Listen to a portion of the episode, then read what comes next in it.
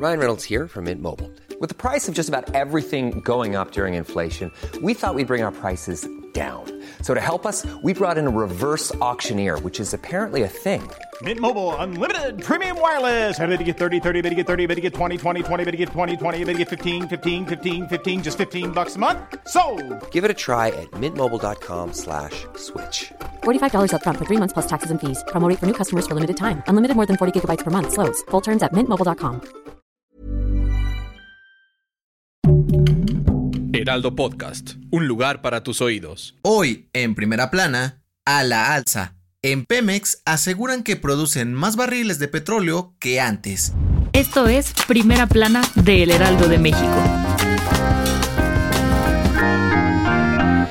De acuerdo con el director de finanzas de Pemex, durante la administración de AMLO, se producen en promedio 280 mil barriles de crudo al día, con lo cual superan hasta nueve veces el rendimiento de las empresas privadas, a pesar de que en el sexenio de Enrique Peña Nieto se otorgaron concesiones privadas para extraer petróleo, Pemex se ha mantenido como el principal productor de crudo en todo el país. Según el director de exploración y producción, esto se debe a que desde 2018 comenzaron a operar en 25 nuevos pozos que han sido importantes para la extracción de petróleo y son considerados prioritarios, pues cuentan con mucho recurso. También explicaron que los contratos otorgados a empresas privadas en el sexenio pasado solo son para exploración de nuevos yacimientos y que muy pocos tienen el permiso de producir, por lo que el 98% de los barriles son generados por Pemex y el 2% restante de los concesionarios. Ante esto, los funcionarios aseguran que están trabajando para aumentar la producción y que la economía se refuerce con la mezcla mexicana, que en octubre alcanzó su máximo precio de venta con 78 dólares por barril.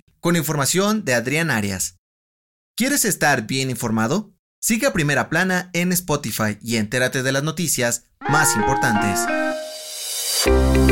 Aunque desde agosto se registró una tendencia a la baja en el número de contagios por COVID-19 en la Ciudad de México, la alcaldía Gustavo Amadero presentó un repunte de casos positivos durante las últimas dos semanas de octubre. De acuerdo con la Secretaría de Salud, entre el 18 y 24 de octubre se confirmaron 336 nuevos casos positivos de coronavirus en la Gustavo Amadero, mientras que del 25 al 31 hubo 355 contagios, es decir, un incremento del 5.6% lo cual se debe a la reactivación de actividades desde que la Ciudad de México pasó a color verde en el semáforo epidemiológico. Esto contrasta con el resto de las alcaldías que se han mantenido a la baja. Incluso algunas reportaron disminuciones de casos positivos desde el 4 hasta el 50%. Ante esto, los especialistas de la Agencia Digital de Innovación Pública aseguraron que a pesar de que los casos positivos han aumentado en la alcaldía, la vacunación ha ayudado para que los contagiados no necesiten ser hospitalizados. Con información de Carlos Navarro. En otras noticias, este jueves se registró un incendio en el mercado de Sonora en la Ciudad de México. Tras controlar el fuego, Protección Civil dio a conocer que el incidente se originó en el área de cocinas y se expandió rápidamente a otros locales. No se registraron víctimas ni heridos. En noticias internacionales, el ministro de Salud del Reino Unido anunció que será el primer país del mundo en autorizar el molnupiravir, tratamiento en pastillas contra el COVID-19, elaborado por el laboratorio estadounidense Merck, con el cual garantizaron que mejorarán la situación de los pacientes más vulnerables. Y en los deportes, luego de que el grito homofóbico se hiciera presente en el Estadio Azteca durante el partido Cruz Azul León, la Federación Mexicana de Fútbol dio a conocer que iniciarán investigaciones para imponer una sanción contra la máquina, la cual podría ser un juego sin aficionados como locales. El dato que cambiará tu día.